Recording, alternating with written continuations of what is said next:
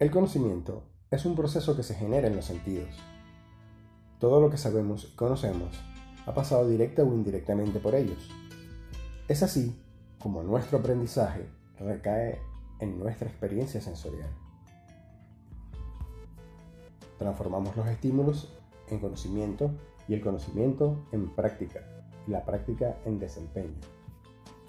La formación y el desempeño deben ser herramientas que juntas puedan demostrar el verdadero impacto de este aprendizaje, poder generar o mejorar una destreza, poder asimilar este conocimiento dentro de una actividad diaria, lo que hace que sea eficaz y fácil de digerir, y da la posibilidad de que se creen soluciones y respuestas lógicas.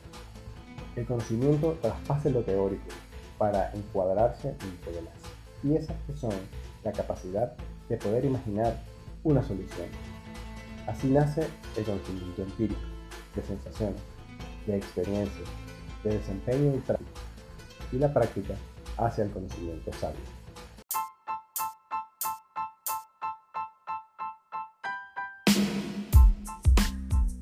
Saludos desde este lado de tu dispositivo, te habla Jair Oliveros y esto es ¿Qué se está cocinando?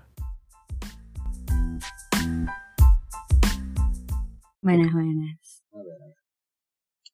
Bueno, esta semana descubriremos la diferencia entre ser empírico y ser autodidacta y la diferencia entre ser empírico, autodidacta y ser un cocinero graduado, estudiado, todos los ados que se nos ocurre. Para eso, tengo invitada esta semana a pues, una de las favoritas del podcast, colega eh, profesional híbrida, Andrea Moreno. Bienvenida, Andrea. Hola, hola de nuevo, ¿cómo estás?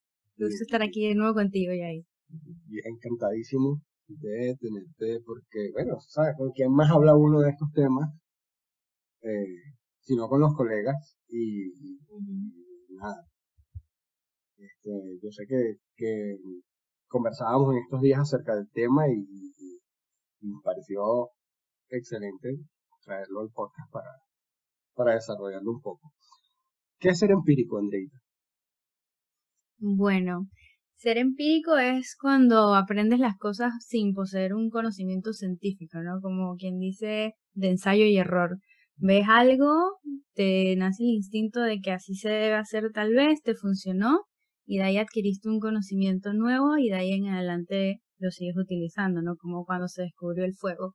No hay ninguna ciencia y, y no hay nada específico al respecto de cómo lo aprendiste, sin embargo, eh, es un conocimiento nuevo para ti, pero está visto como eh, algo que no tiene eh, una metodología específica, ¿no? No tiene un paso a paso a seguir, sino que es full instintivo.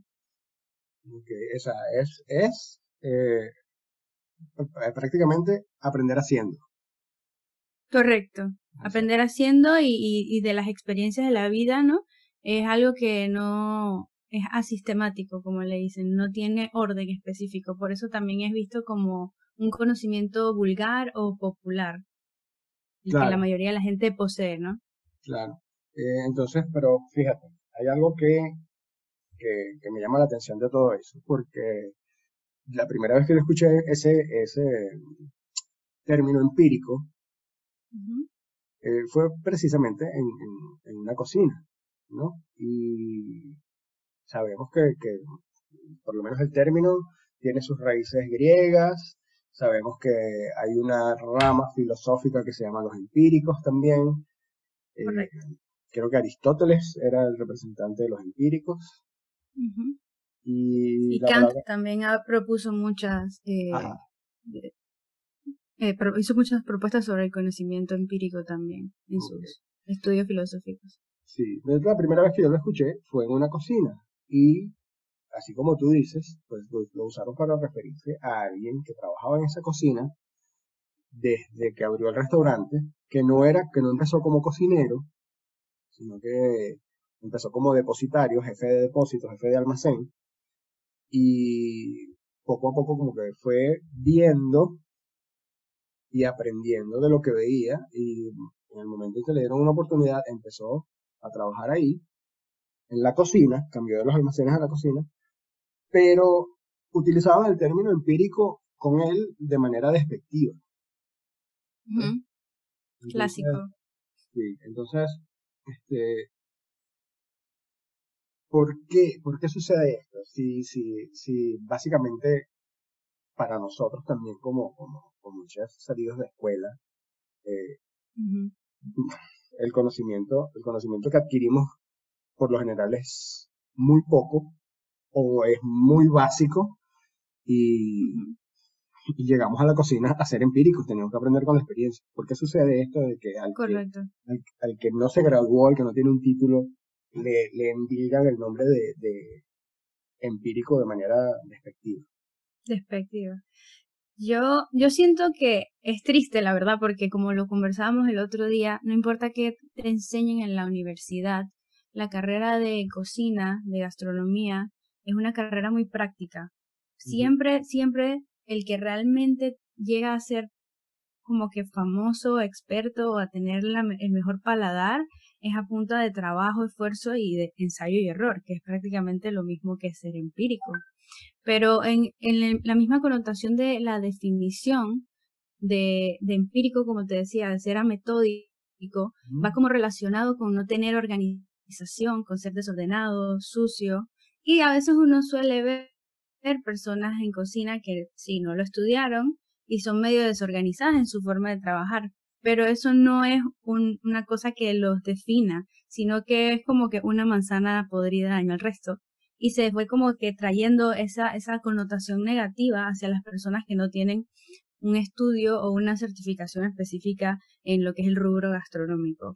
Sin embargo, eso lo que ha creado en la cocina también, a mi parecer, porque lo he vivido, es como un recelo de parte de las personas empíricas hacia las personas que sí lo estudiaron. O sea, ya uno entra a una cocina, por lo menos en mi caso, mujer, joven, chiquita, y estudiada de universidad privada y es como que, ay, ¿para qué te gastas tu dinero estudiando si yo aquí me he matado trabajando y soy mejor que tú? Entonces, creo que ese estigma que, que todos los que trabajamos en este rubro o las personas que se dedican a la gastronomía tenemos que empezar a dejar atrás porque no está bien que al final del día todos seamos empíricos o bueno, como lo vamos a ir viendo ahora, autodidactas también en esta carrera y se les haga ese estigma a las personas que nunca se, se especializaron o que fueron directamente a una universidad. Claro, y es que fíjate, ahí, ahí, y eso lo vamos a ir viendo también, hay, hay personalidades gastronómicas, chefs afamados que, que, que tú revisas su perfil y son totalmente empíricos. y, y, de hecho son muchos, son muchos, muchos más de los que, de los que la gente piensa, ¿no? porque, porque igual el, el boom, el boom de la, de la, de la gastronomía como carrera es de los años 2000, ¿no? Los años 2000. Sí, es algo nuevo. Es algo realmente nuevo, ¿no? Y, y entonces, bueno, claro, eh, conocemos un montón de gente de estas que, entró a un restaurante a trabajar como lavaplatos y llegó a ser jefe de cocina. Entonces podemos decir eso, que eso es otro tema, ¿no? Hay mucha gente que, que te ve vestido con la filipina, entonces ya, ya te dice que eres chef. sí. también aquí vamos hoy a diferenciar lo que es el chef y el cocinero. ¿no? Exacto. Pero entonces podemos decir que el chef empírico aprendió algo que, que, que sabe bien con, con otra cosa, eh, porque hizo las pruebas. Vamos a probar, vamos a, vamos a ver qué tal sale esto. Yo por lo general, bueno, yo considero que para mí es una suerte porque en mi caso, yo me imagino cómo vas a ver antes de prepararlo. Creo que tengo, creo que tengo, no sé si será una bendición o una maldición, pero creo que tengo una, tengo, tengo memoria con, con los sabores y tengo afortunadamente un background con otra carrera que conozco las reacciones químicas y entonces sé más o menos hacia dónde va a ir alguna cosa que yo introduzca en mi menú. Pero la mayoría de los, de los cocineros y chefs no aprenden si no es haciendo pruebas. Claro. Viviendo la experiencia.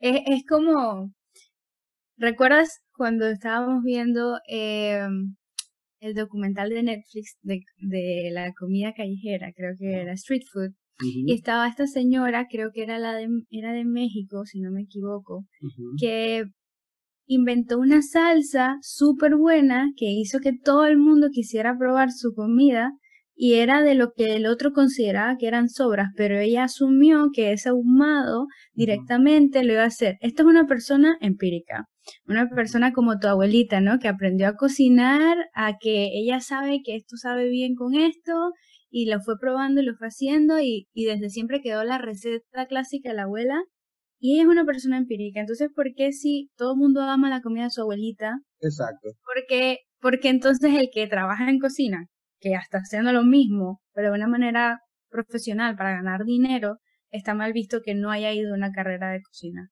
Mm. O sea, Sí, ¿qué- exacto. ¿cuál es el problema? ¿Cuál es el problema? ¿Por qué nos sentimos intimidados porque las personas usen ese término contra nosotros? Ni siquiera debería la gente ofenderse por eso, ¿me entiendes? Exacto. Para nada. De hecho, es, mira, de los que, de los cocineros empíricos que yo conozco, muy pocos se ofenden. Muy pocos se ofenden. Ojo, también hay muchos que se, se sienten hasta más que, que, que un cocinero que llega de una escuela de cocina, como, como acabas de decir, Sí, que te tocó vivirlo. Y, y eso pasa Ujú. mucho con, con las cocineras, muchachas que, que vienen de, de escuelas de cocina, siempre sufren porque el cocinero empírico siempre le va a decir, ah, ¿qué edad está saliendo esta muchacha? Nada, si yo tengo 10 años aquí metido en esta cocina y sé cómo es que se bate la cosa. Así es que se hace en la vida real, no en esos libros que te enseñaron a Ajá. ti. Clásica. Y, eh, sí, sí, esa es clásica de las cocinas. Eh, mira, hay, hay algo que, que, que se asocia mucho con, con el conocimiento empírico y, y tal vez por eso es que se le da esa, se le, se le da este, este tono de, de despectivo, ¿no? Al término empírico, porque, como tú lo dijiste, es, es un conocimiento empírico, es un conocimiento sin método.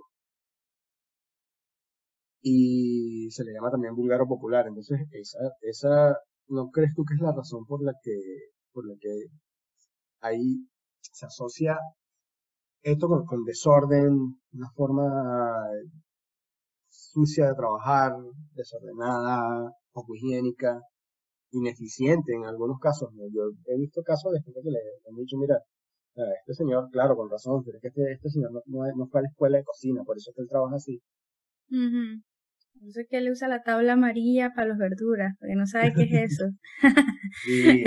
Chiste de internet. sí, Sí, bueno, pero, pero estaría bueno, estaría bueno aclarar un poco eso de, de, de, de la, sí, sí. de las, eh, los colores las de tablas amarillas. Los colores de las tablas son para evitar la contaminación cruzada, ¿no? La amarilla es para las aves, la azul mariscos, hay una blanca que es para productos ya cocidos, listos, la verde es para los vegetales. Entonces sí, a veces la gente en la desesperación, en el rush del momento, agarra cualquier tabla dentro de la cocina y pi- pica y que "Mm, ese manto porque él no sabe que está, o sea, a veces no es por eso, pues, pero son cosas que no son permitidas y que realmente cuando uno las estudia y uno sabe lo peligroso que puede ser contaminar la comida y darle una alergia a alguien o, o Mm. algo así, eh, uno, uno lo evita a toda costa. Prefieres ir a lavar la tabla tú mismo y, y- y picar un, un pedacito de plato. Entonces, bueno, por eso, por eso hacíamos el chiste Sí, de, de cocina. Pero sí, yo creo que lo que, lo que comentabas es que es un rubro donde específicamente por lo que estamos hablando, hay que ser muy aseado, hay que ser muy organizado, hay que mantener mucho todo lo que son la, las políticas de la manipulación de los alimentos. Entonces uno considera que si tú hiciste todo por ensayo y error y fuiste aprendiendo en el camino, no tienes esa base de esas cosas que realmente necesitas para que alguien consuma tus alimentos sin contaminarse. contaminar. Pero, pero yo siento que, que, que no es necesario porque conozco personas también que me las he encontrado en, en- lo largo de, de trabajar en cocina que estudian y no siguen las normas. Creo que es, un, es algo muy personal de tu ética profesional mantener y, y respetar las normas de, de higiene, ¿no? Y de sanidad.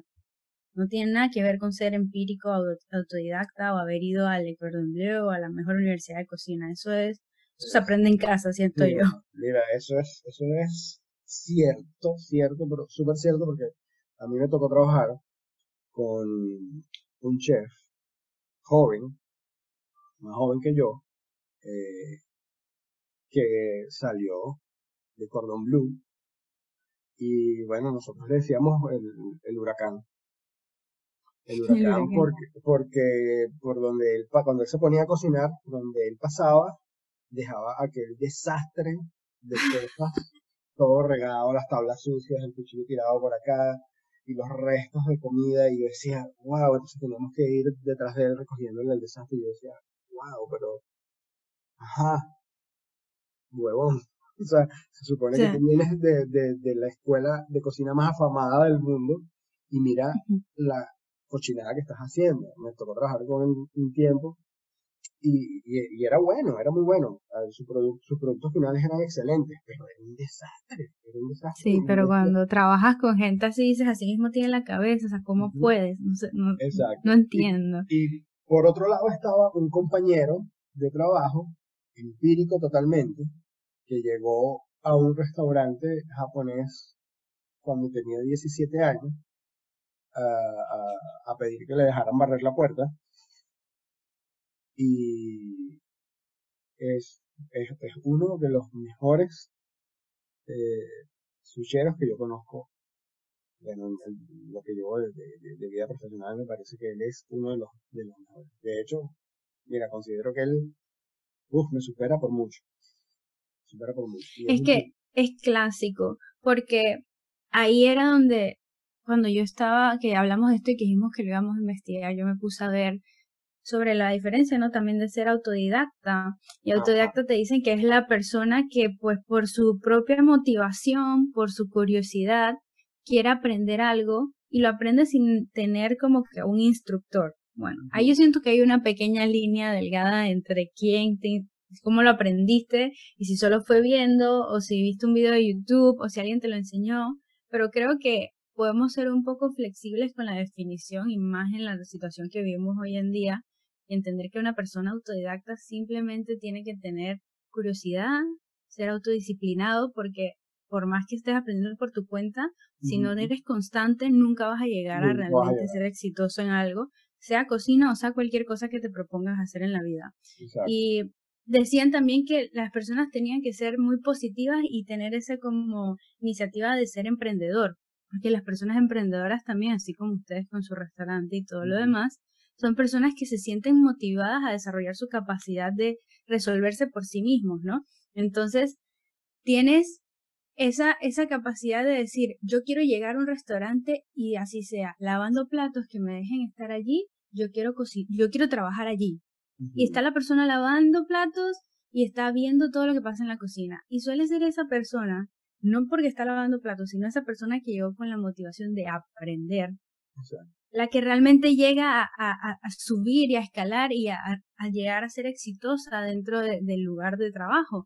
Hemos visto, como dices tú, sucheros que terminan siendo muy buenos y que tal vez no tienen ningún tipo de capacitación real o formal, por así decirlo, pero ¿qué necesidad tienes si al final tú aprendes en la cocina y te dan en, la carrera de cocina una clase de cocina oriental o cocina asiática y nunca vas a aprender a hacer sushi en una vuelta. Eso tienes que hacer el arroz mil veces para que te quede bien y el corte de, tiene que ser perfecto y tienes que saber afilar los cuchillos. Son un montón de cositas que hacen realmente a un chef, un chef y que, que no es solamente decir que eres chef, que no, no es necesario decir que porque eres autodidacta o no, no vas a llegar a ser exitoso en esta carrera. Eso no tiene nada que ver. Entonces, eh, entonces ¿cuál es la diferencia entonces, ya eh, viendo este espectro, que, bueno, mira, antes de eso, mi experiencia personal. Eh, yo salí de la escuela y el primer restaurante que llegué fue un restaurante japonés. Sakura creo no, es o era el primer restaurante japonés fundado en, Venezuela, ¿no? Eh, y el dueño era un japonés, un viejito bueno, yo de verdad que el sensei lo, todavía lo recuerdo mucho. Eh, aprendí muchísimo con él. Y yo llegué a la cocina, la cocina caliente. Y él, él era el que se encargaba de hacer el sushi. Pero, eh, él, uno, yo por curiosidad, yo dije, bueno, mira, por, por eso mismo que tocaba de decir, ¿no? Lo, lo, lo que uno ve en la escuela de cocina son tres meses de cocina asiática, entonces te pasan así volando por la clase de sushi como que...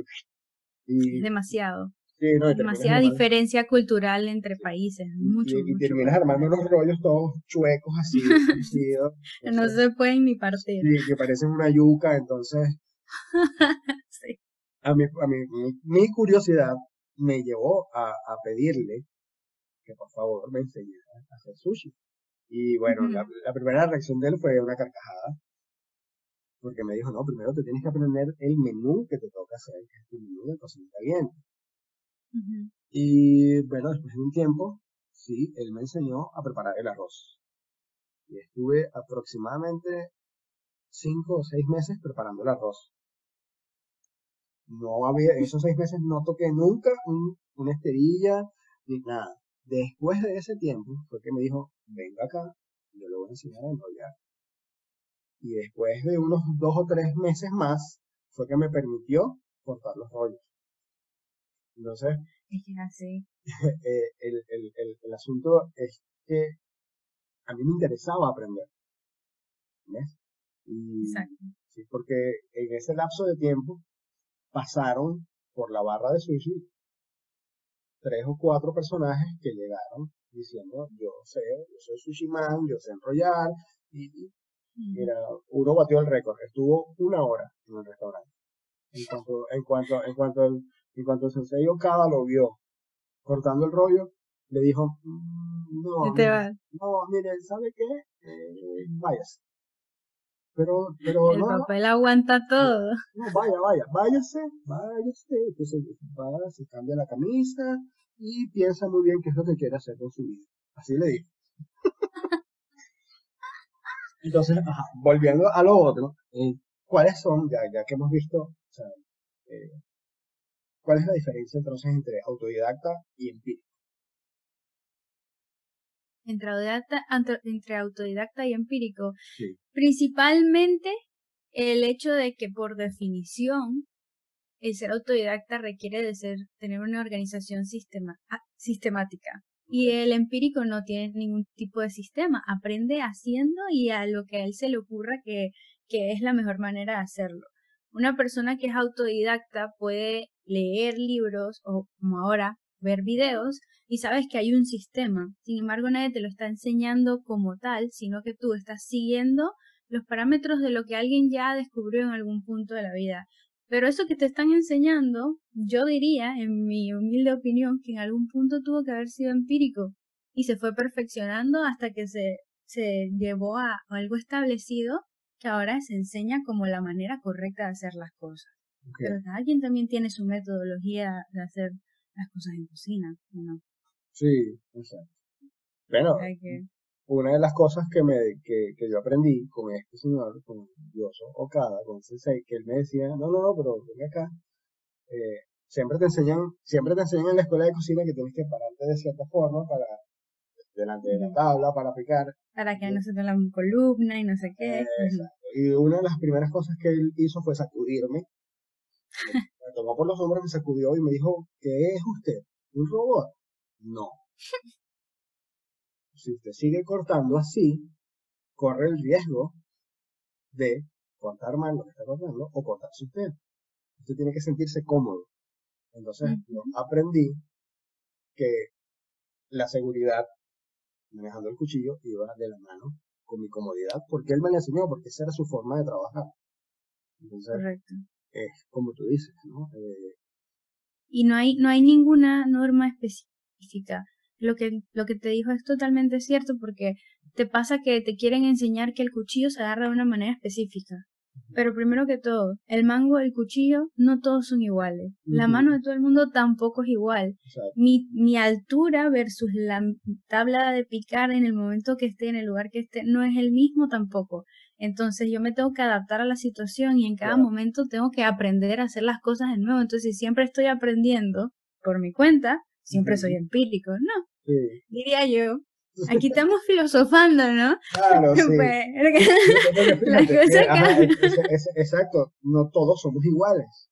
Mira, me pasó, a mí me pasó, una, me pasó con, me pasó en Venezuela con el, el, el segundo que, que yo tuve, asociado con unos amigos. Eh, yo estuve fuera de la ciudad cuando ellos cuando la arquitecta, otro tema, diseñó la barra de sushi, la barra en la que íbamos a trabajar. Y mi socio me llama y me dice, hey, este, ¿cuál es la medida de, la altura que tú necesitas para, o sea, que se necesita para, para que la barra quede perfecta? Pues? Y yo digo, bueno, mira, viejo, o sea, claro, igual yo contestando, yo estaba en la playa, y yo contestando la llamada rapidito, le dije, mira viejo, esto, eso es eh, a la cintura, viejo, que te dé dos dedos por debajo del ombligo, esa es la medida perfecta. Ah, ok. Claro. ¿La cintura de quién? Yo estaba hablando con mi socio, que era un loco que, que, que mide un metro noventa, y yo mido un metro setenta, entonces te puedes imaginar la diferencia en la que quedó la barra cuando le dijeron porque la genio de la arquitecta le tomó las medidas a la, a la barra partiendo de la, la, estatura de mi socio. Entonces ya cuando llegué yo fue bastante complicado adaptarme, pero igual uno se adapta.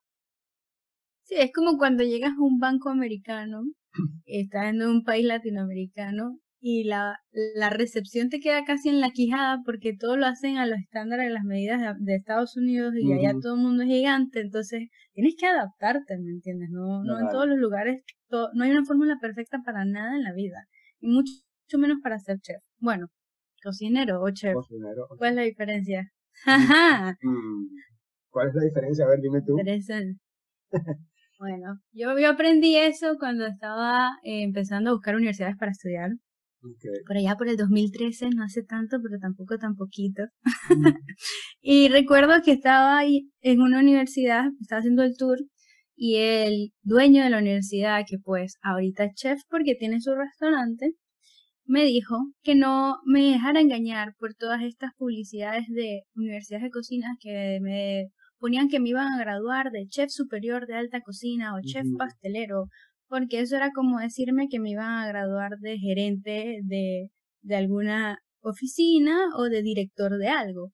El chef es un cargo, es una posición, que regularmente se gana por mérito, se gana por esfuerzo, por años de experiencia y por ensayo y error, porque aprendiendo es que realmente vas adquiriendo la, la, la capacidad de un momento de crisis poder tomar decisiones que se le encargan y se le dejan a un chef o a un chef ejecutivo en el caso de que también te toque hacer horarios y ver mm. pedidos y cosas de números que la gente a veces piensa que, que no tienen nada que ver con cocina y pues olvídense, del que estudia gastronomía también ve bastante número, bastante contabilidad, bastante PEPS y todas esas fórmulas hermosas para ver inventarios y costos y, merma y todo lo demás. Entonces, ser chef es un puesto dentro de una, de, de una organización.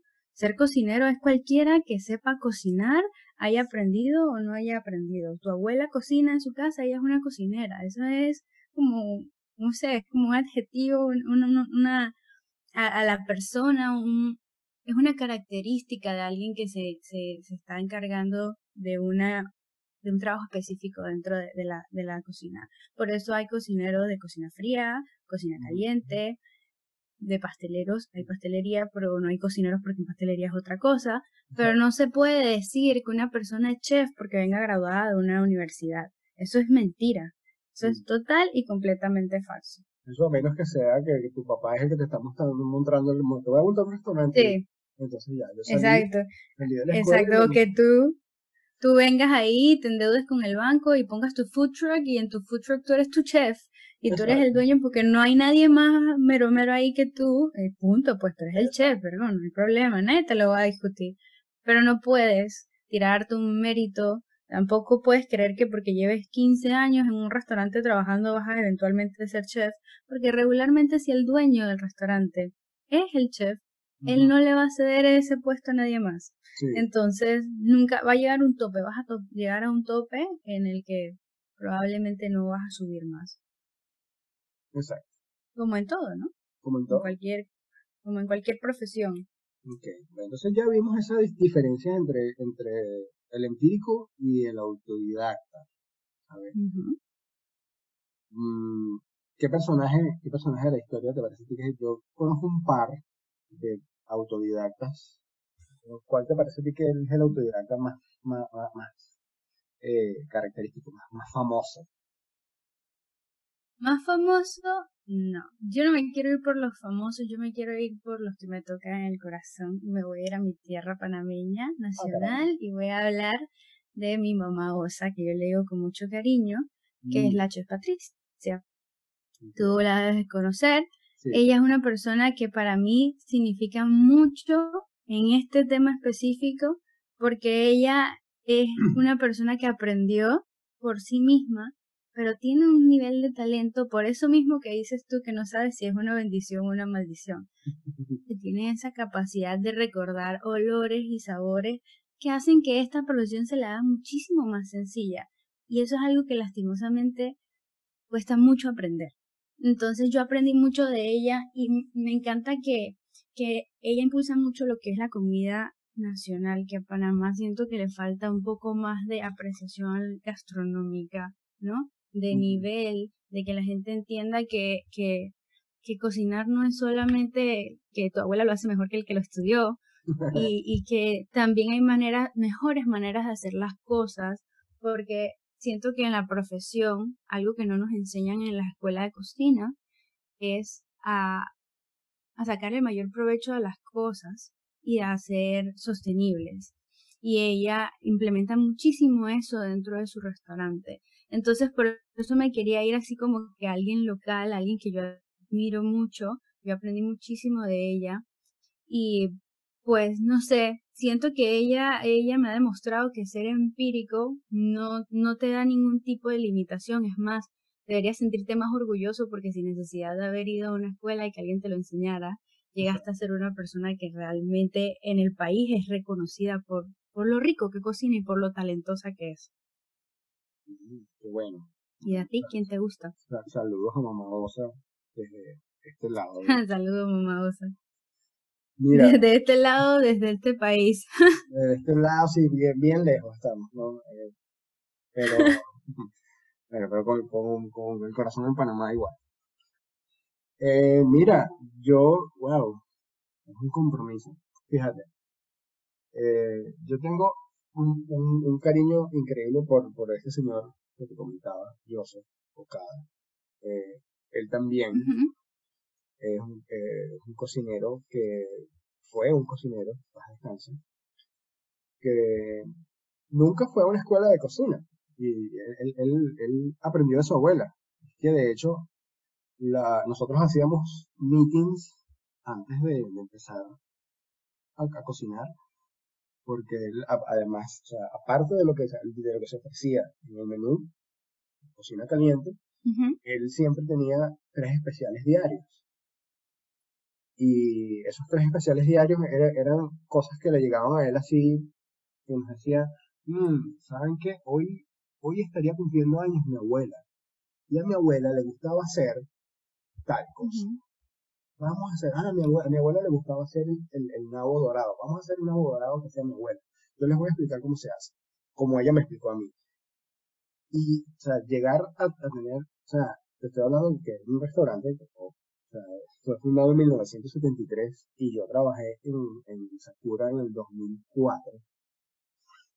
Y, y o sea, imagínate la cantidad de tiempo que tenía. o sea, Sakura era el restaurante en el que comía eh, el embajador de Japón todos los jueves religiosamente almorzaba el embajador de Japón con toda su comitiva durante 30 años. O sea, era, era, el restaurante era un ícono y que el dueño y chef del restaurante haya sido una persona que era un pescador que aprendió a cocinar con su abuela y que quién sabe por qué cosas del destino llegó a, a, vivir en, en Latinoamérica Eh, y, y, llevar el, restaurante como lo llevaba, wow, él siempre, siempre tendrá, siempre la tuvo y siempre tendrá mi, mi admiración por eso, por eso.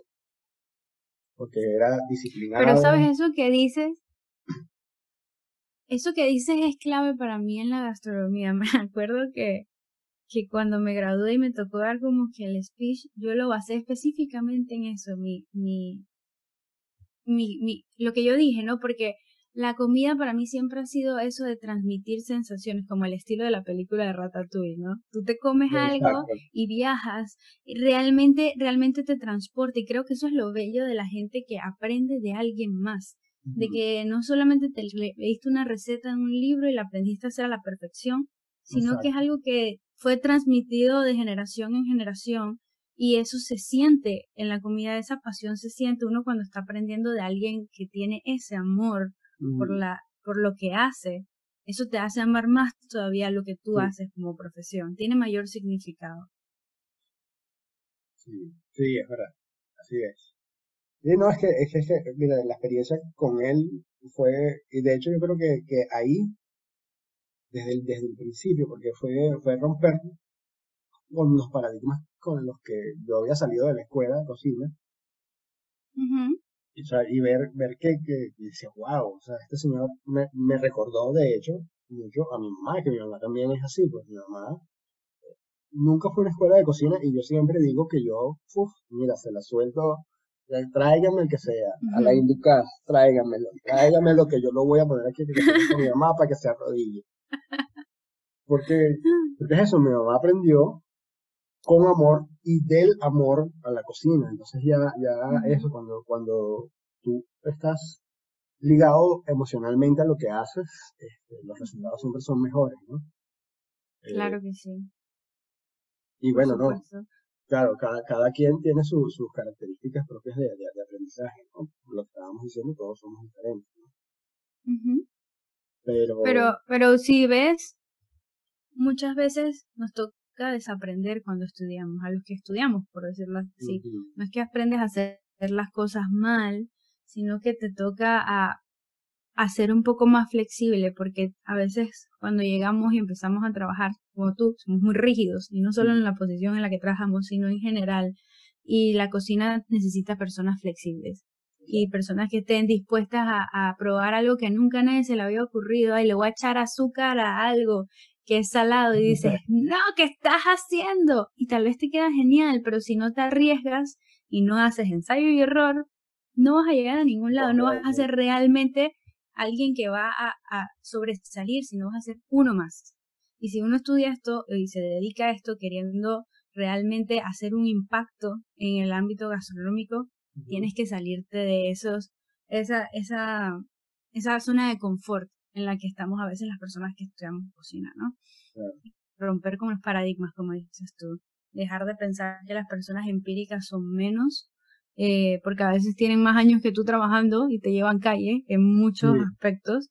Y las personas empíricas dejar de también eh, segregar a esas personas que se tomaron tal vez la, la delicadeza, eh, no sé, el esfuerzo de hacer una carrera realmente una licenciatura, usar certificaciones, porque eso conlleva también esfuerzo, es también dedicación y es difícil como cualquier carrera. A veces las personas menosprecian eh, el arduo trabajo que es aprender y trabajar en gastronomía. Es un trabajo pesado. justamente a eso, a eso iba. Trabajar y estudiar. O trabajar o estudiar. ¿Cuál de las dos? trabajar y estudiar, siempre cuando yo estaba buscando carreras, o sea, en universidades, siempre me fijaba que la carrera tuviera la mayor horas prácticas posibles. Porque en esta carrera, primero que todo, depende mucho de quién aprendas y qué aprendas con esa persona mientras estás estudiando. Entonces no hay nada mejor que estar en la cocina aprendiendo a hacer salsas madres y estar en un restaurante que ya está haciendo unas salsas todas estrambóticas porque entonces terminas entendiendo desde lo básico, cómo puedes llegar a hacer un montón de cosas nuevas. Entonces tu cabeza se está llenando de una constante, un constante flujo de información nueva que, que hace que realmente le saques mayor provecho a la carrera. Pero es muy importante de quién aprendes mientras estás estudiando. Eso te va, eso va a definir muchísimo el rumbo de, de tu carrera, no solo en el sentido de que vas a ser mejor o peor, sino hasta en tu estilo. Eso te, te moldea de, de alguna cierta manera, ¿no? Claro. Claro, porque es igual, o sea, partiendo de todo esto que tú acabas de decir, eh, eh, ¿qué podemos decir? Que todos necesitamos ser empíricos en algún momento de nuestra, carrera. Ah, no, no, siento que en algún momento, siento que somos empíricos constantemente, porque siempre estamos buscando aprender cosas nuevas por, por instinto. La comida es muy instintiva. Mm. Siempre eh, es algo que el ser humano siempre, por eso siempre hacen el chiste, cásate con alguien que sepa cocinar porque hambre siempre va a haber. O sea, siempre las personas eh, eh, cocinan por instinto, por instinto siento que esto le va a caer mejor, a esto no, quiero hacer una receta nueva. ¿Quién te va a enseñar a hacer una receta nueva? Si la receta es tuya. Nadie, no hay, no hay nada escrito, entonces ahí está siendo empírico. Y mm. luego, el que aprenda de tu receta sin que tú se la enseñes está siendo autodidacta. Entonces es como que siempre, no importa que ya lo hayas estudiado. Quien trabaja en este rubro es empírico siempre, así que no podemos decir que las personas empíricas están mal vistas dentro de nuestra profesión. Además. Sí, no, y de hecho, de hecho eh, el, el hecho de ser empírico, o sea, bueno, déjame organizar la idea. Tú, ah, lo, dijiste, lo dijiste muy claramente, ¿no? Somos empíricos en todo momento. Eh, y eso me lleva de nuevo a, a, a Ratatouille. esa, esa frase, esa frase de choque de, de, la película que es que todos pueden cocinar, todo el mundo puede cocinar. Entonces, eh, no debería existir esa brecha entre el cocinero empírico que trabaja en un restaurante y el cocinero de academia que trabaja en el mismo restaurante. Porque en determinado momento este cocinero académico se va a dar cuenta que es tan empírico como el otro, solo que aquella otra persona no tuvo tal vez la oportunidad de dirigirse a una academia por tal vez la necesidad. Muchas veces es monetario, ¿no? Exacto, no, necesitaba trabajar. La carrera de gastronomía es muy cara, muy cara, es muy costosa en muchos lugares, digo, por lo menos acá en Panamá, está el INADE que te da la oportunidad de hacer la carrera si eres panameño gratuita y en muchos países debe haber cosas así. Eh, tú me comentaste el otro día inclusive que no me acuerdo en dónde estaban haciendo unas certificaciones especiales para las personas que se dedicaban a esto de la gastronomía de manera empírica. o sea, creo que está bien. ah, en Paraguay, correcto, sí. Pero, pero no es que eso te va a definir que, que tienes como que más rango dentro de la cocina a la hora del rush y a la hora de sacársela, todos nos vamos a sacar igual. Y todo depende de la agilidad que tengas dentro de la cocina y de qué tan organizado seas, qué tan efectivo vas a ser. No tiene nada que ver con de dónde aprendiste a cortar o quién te enseñó a hacer el salteado ese de, lomito que estás haciendo ahorita, ¿no? Eso no diferencia en nada. Mm. Nada, nada, nada. Y sabes algo que dijiste antes que no lo quiero dejar ahí al aire, de que todos podemos cocinar, eso, eso de la gente que me dice a mí que no sabe ni freír un huevo ni, ni hacer un poquito de arroz, a mí me da, a mí me da dolor en el alma. Porque realmente, realmente, en esta época que tú no puedes abrir un video de YouTube y ver cómo hacer coditos en el microondas de tu casa, es realmente triste. Es muy triste porque es instintivo, ¿me entiendes? ¿Cómo no? Entonces la gente recurre a comer cosas prefabricadas o llenas de, de, sodio que están así como la maruchan y estas sopitas instantáneas y se dañan su salud. Y esto es como un comercial a comer saludable, gente, si me están escuchando. Todos podemos cocinar. no, shame. Sí. Yo, yo pienso que, que a, mí, bueno, a ti te dice que tú dices que te duele el, te duele el alma, te duele el corazón. A mí me molesta. A mí me molesta porque si hay algo que, no sé, lo que pasa es que, fíjate, yo creo que es una, es, parte de, no sé, será parte de un cerebro de ingeniero que tengo por ahí, porque, porque yo no consigo, yo no consigo que, la, que las personas no quieran aprender. Y, y, no, es difícil. Es lo que comentábamos la, la vez pasada que hablamos, que, hablamos aquí en el podcast. Es pereza mental. Es pereza mental. Es pereza mental. Porque ya tenemos la facilidad de ir a comer comida a la calle o que las cosas vienen prehechas. Entonces no tengo ese instinto de, de, sobrevivencia, ¿no? De que hacerlo. Fíjate, este, este, este, asunto, este asunto de la pandemia y el confinamiento también ha influido mucho en, en, eso porque, eh, bueno, yo me he beneficiado, no, no, me voy a quejar por esa parte, porque, ah, porque existe el delivery. Y entonces nada, claro. yo no sé cocinar, pero, ah, bueno, mira, todo un teléfono, y por una aplicación o el número directo o por WhatsApp y voy a pedirme una pizza y listo, ya no tengo que cocinar. O me voy a pedir una hamburguesa y cualquier y así cualquier cantidad de cosas. Pues. O sushi o poke.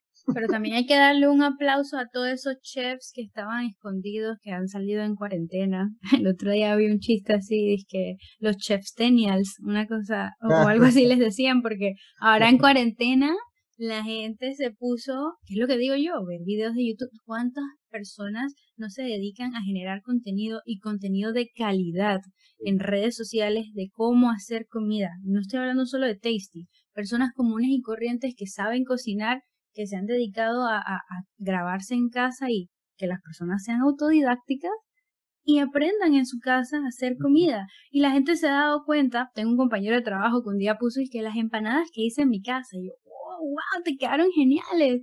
Y él dice, ya yo no sé para qué me voy a gastar 3, 4 dólares en una empanada de, del coffee shop, toda vieja, toda mala, si yo me puedo hacer mis empanadas en mi casa y me las llevo para la oficina.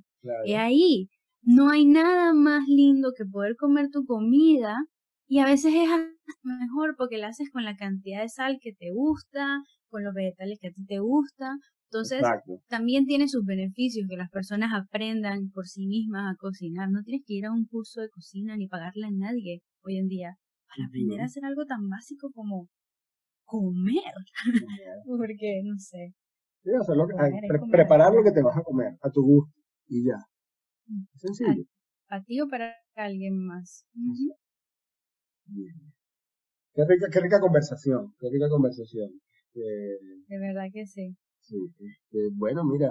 Bien filosófica de Sí, pero es bueno, es bueno, es bueno aclararle a la gente que nos escucha eh, estas cosas, ¿no?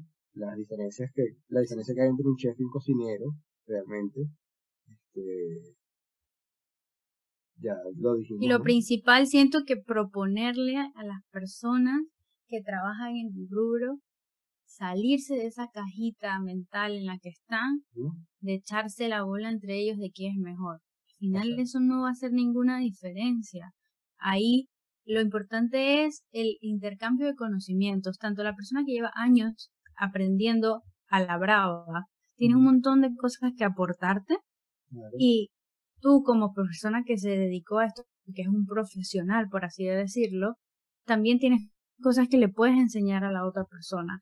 Entonces, la, cocina siempre ha sido de trabajo colaborativo, trabajo en equipo. Y qué mejor manera de, de, tener un trabajo en equipo que tener un equipo multidisciplinario donde cada persona tiene algún tipo de aporte por su diferencia de, aprendizaje, ¿no? El haber aprendido de manera diferente también te hace ver las cosas diferentes. Es, exactamente.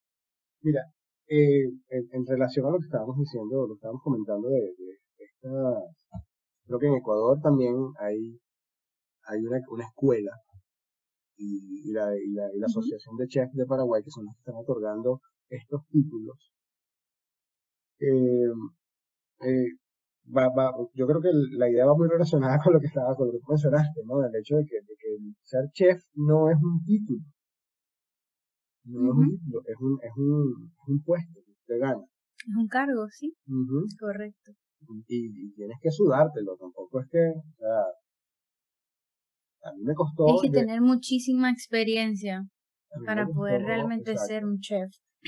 Pero fíjate, hay una diferencia que yo estuve, yo estuve investigando eh, eh, entre estas dos, estos dos, estos dos casos, ¿no? El de Ecuador es en Guayaquil y el de la Asociación de Chefs de, de Paraguay la gente en Paraguay está ofreciéndole capacitaciones a este personal de los restaurantes que tiene años trabajando y quieren, este, mira, vamos a especializarte en, el área para darte esta certificación para que, vamos a ver, así, dejes de ser llamado empírico. No así la gente de la, de, la, de, la, de la Academia de Guayaquil, que no pesco el nombre, no lo tengo por ahí, eh, simplemente les están dando el título y ya, mira, ven acá, ¿cuántos años? Eh, compruébame que tienes más de 10 años trabajando en cocina y yo te voy a dar un título de, de chef. No, eso está, pero, traído por... Fatal. Sí, no hay necesidad. Es que, es que estás formalizando el estudio. O sea, si tú me dices que por eso la persona va a poder aplicar a una maestría en, no sé, mixología, enología o algo así que tiene que ver con el rubro, porque tienes tantos años de experiencia que puedes determinar que la persona ya es como que hubiese hecho una licenciatura y por eso le vas a formalizar su, sus estudios para que pueda seguir educándose, que eso es una limitante que suelen tener las personas que tienen tantos años trabajando sin formalizar sus estudios en cualquier tipo de carrera. Ya puede ser también publicidad, puede ser esta o cualquier cosa. Pero para darle un certificado a alguien sin, sin enseñarle nada nuevo, yo no, no le veo ningún propósito o beneficio, más que la persona tal vez sentir que después de tantos años puede como que pifiar. Que, ¿sabes? Tengo un papel que, que certifica que yo sé lo que estoy haciendo, pues. Sí. De ahí para adelante. Eso podría ser. Pero igual, ¿no? Fíjate, vamos a lo, a lo, a lo que comentábamos al principio. Eh, todos estos chefs afamados que empezaron lavando platos y que ninguno obtuvo nunca ese papelito que, que, que te decía, mira, fulanito eres chef. Y el, el ejemplo, bueno, me iban a decir que, que, que, que, le dio un hijo, pero ya no le puedo dar un hijo porque falleció pero siempre lo menciono aquí y es el, y porque es, es, es, un ejemplo para todo, y, fue Anthony Bourdain. Anthony Bourdain ah, empezó como lavaplatos. Sí, Anthony Bourdain empezó como lavaplatos. Empezó como, como, bueno, aquí en Chile, aquí en Chile le dicen copero, steward, pinche de cocina, etcétera. Lo steward. Y, y miren lo lejos que llegó, ¿no? Eh, él tiene, o sea, para los que no sepan, Anthony Bourdain diseñó la hamburguesa más cara de la historia, con ingredientes de primera calidad, o sea, y, como solo él podía crearla. Entonces, no podemos negarle a una persona que, que ha trabajado. Podemos desmeritar, sí, desmeritar, sí.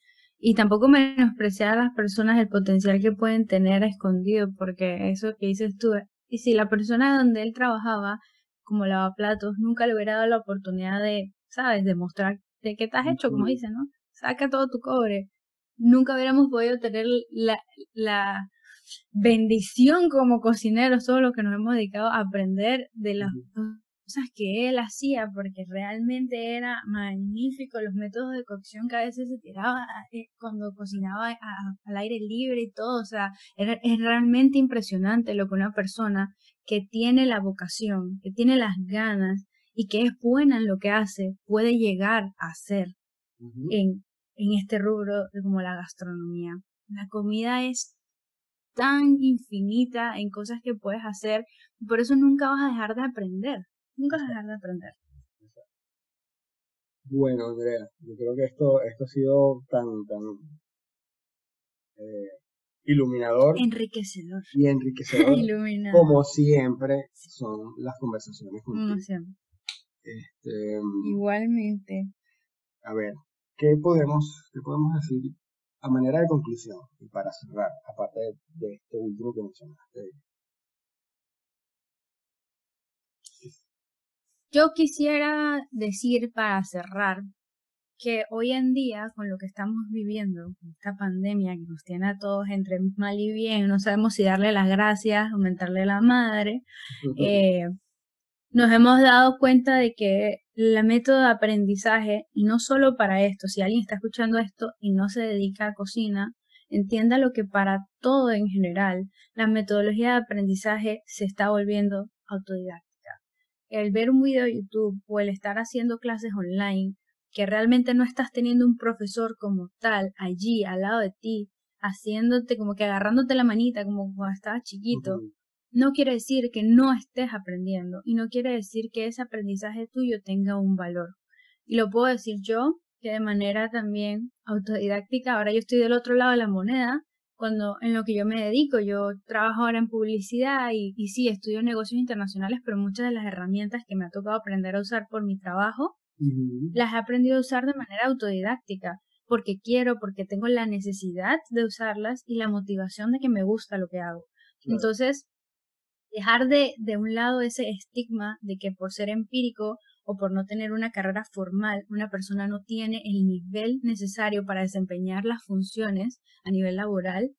Y si son personas que están contratando, darle la oportunidad a la persona a veces también de que primero demuestre, porque se sorprenderían la cantidad de personas que se contratan porque el papel lo aguanta todo y luego no dan la talla. Y personas que no tienen a veces los títulos rimbombantes que, en la universidad de no sé qué y la maestría en, en no sé qué país. Y cuando vas a ver, la persona se ha dedicado tanto tiempo solo a estudiar y a comer libros, como decimos acá, que en la hora de darle con todo así de trabajo de verdad práctico, no tienen el conocimiento. Y por eso al principio lo dijimos, para mí personalmente, esta carrera es de trabajarla y estudiarla. Y siempre, siempre vamos a estar aprendiendo diariamente cosas nuevas para también poder como que hacer el wow effect que tenemos que hacer los chefs y los cocineros y todos en cocina, ¿no? Para sorprender a nuestros comensales. Muy bien. Eso es todo. Wow. Muchas gracias por invitarme otra vez. Mic, mic drop. no, bueno, este, tú sabes que esta es tu casa, este podcast siempre tiene las puertas abiertas para, para ti cuando, quieras conversar de cosas tan interesantes como esta. Sé que vienes por ahí también tú con tu, con tu propio, con tu propio podcast, lo esperamos con ansia. Vamos a, vamos a ver cómo nos va con eso, sí, para todos aquellos emprendedores gastronómicos. Voy a tirar un poco de mis conocimientos, pero sí, Sí, muchas gracias por invitarme y sabes que siempre tengo el micrófono listo para cuando me vuelvas a invitar. Dale, esta es tu casa. Siempre será tu casa. Y bueno, a mí también pues no me queda nada más que despedirme, no sin antes eh, recordarles que bueno, y a los que me escuchan vía anchor.fm está el botón de mensajes para que ustedes hagan clic me dejan una nota de audio con saludos, su opinión acerca del podcast, recomendaciones, sugerencias, qué, les gustaría escuchar, qué tema relacionado con la comida, con la gastronomía les gustaría escuchar en el podcast. Está el botón de follow también a los que escuchan en Spotify. Está igualmente el botón de follow en Google Podcast y en Overcast para que eh, el podcast esté siempre saliendo en su página principal y no pierdan nunca detalle. Igualmente, bueno, está creada ya la cuenta oficial de Instagram del podcast. Se llama ¿Qué se está cocinando? Así todos juntos. Ahí, bueno, estaremos eh, manteniéndolos informados acerca de, las cosas que iremos haciendo. Por ahora, bueno, un abrazo gigante de este, de este lado del dispositivo y esto fue ¿Qué se está cocinando?